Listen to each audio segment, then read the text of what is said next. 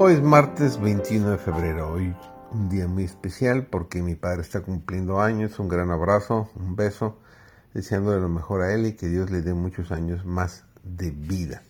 Estudiamos esta semana la lección 8 titulada Cómo planificar para tener éxito. Servidor David González, el título de nuestro estudio es Los años productivos. Más de un hombre hubiera escapado al fracaso y a la ruina financiera si hubiese tenido en cuenta las advertencias que las escrituras repiten y recalcan. El que se apresura a enriquecerse no será sin culpa, nos dice Proverbios 28:20. Las riquezas de vanidad disminuirán, pero el que recoge con manos laboriosas las aumenta, nos dice Proverbios 13:11. A estos principios está ligado el bienestar de la sociedad, tanto en las relaciones seculares como en las religiosas.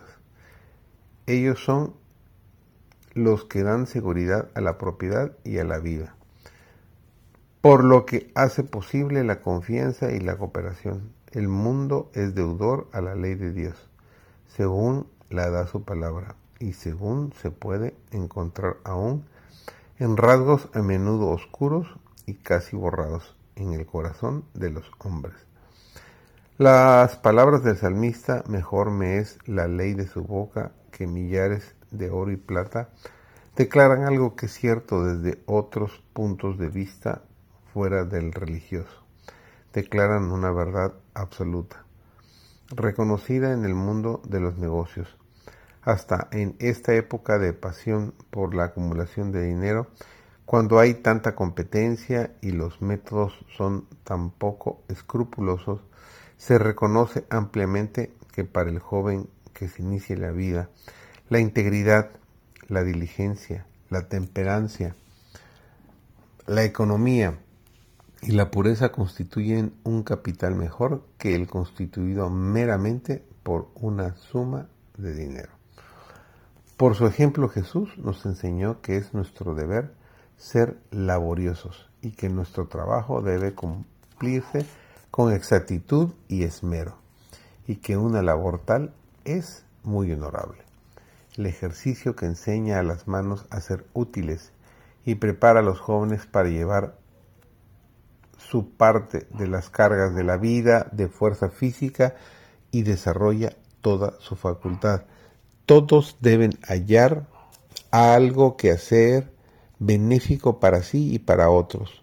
Dios nos asignó el trabajo como una bendición y solo el obrero diligente halla la verdadera gloria y el gozo de la vida. La aprobación de Dios descansa con amante seguridad sobre los niños y jóvenes que alegremente asumen su parte en los deberes de la familia y comparten las cargas de sus padres. Los tales al salir del hogar serán miembros útiles de la sociedad. Durante toda su vida terrenal, Jesús trabajó con fervor y constancia. Esperaba mucho resultado, por lo tanto intentaba grandes cosas. Jesús no rehuyó los cuidados y la responsabilidad.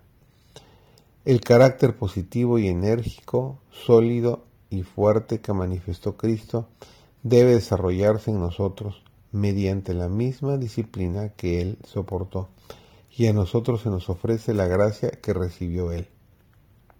Hay ciencia en la clase más humilde de trabajo, y si todos tuvieran ese concepto, verían nobleza en el trabajo. El corazón y el alma han de ser puestos en el trabajo. Cualquiera sea la clase, entonces hay alegría y eficiencia. En las ocupaciones agrícolas y mecánicas, los hombres pueden dar evidencia ante Dios de que aprecian su don en las capacidades físicas, como también en las facultades mentales. Empleese la capacidad educada en idear mejores métodos de trabajo. Esto es lo que el Señor quiere. Todo tipo de trabajo que necesite ser hecho es honorable. Que la ley de Dios se convierta en una norma de acción y entonces ella ennoblecerá y enaltecerá todo trabajo. La fidelidad en el desempeño de todo deber hacen del trabajo algo noble y revela un carácter que Dios puede aprobar. Que tengas un muy bendecido día.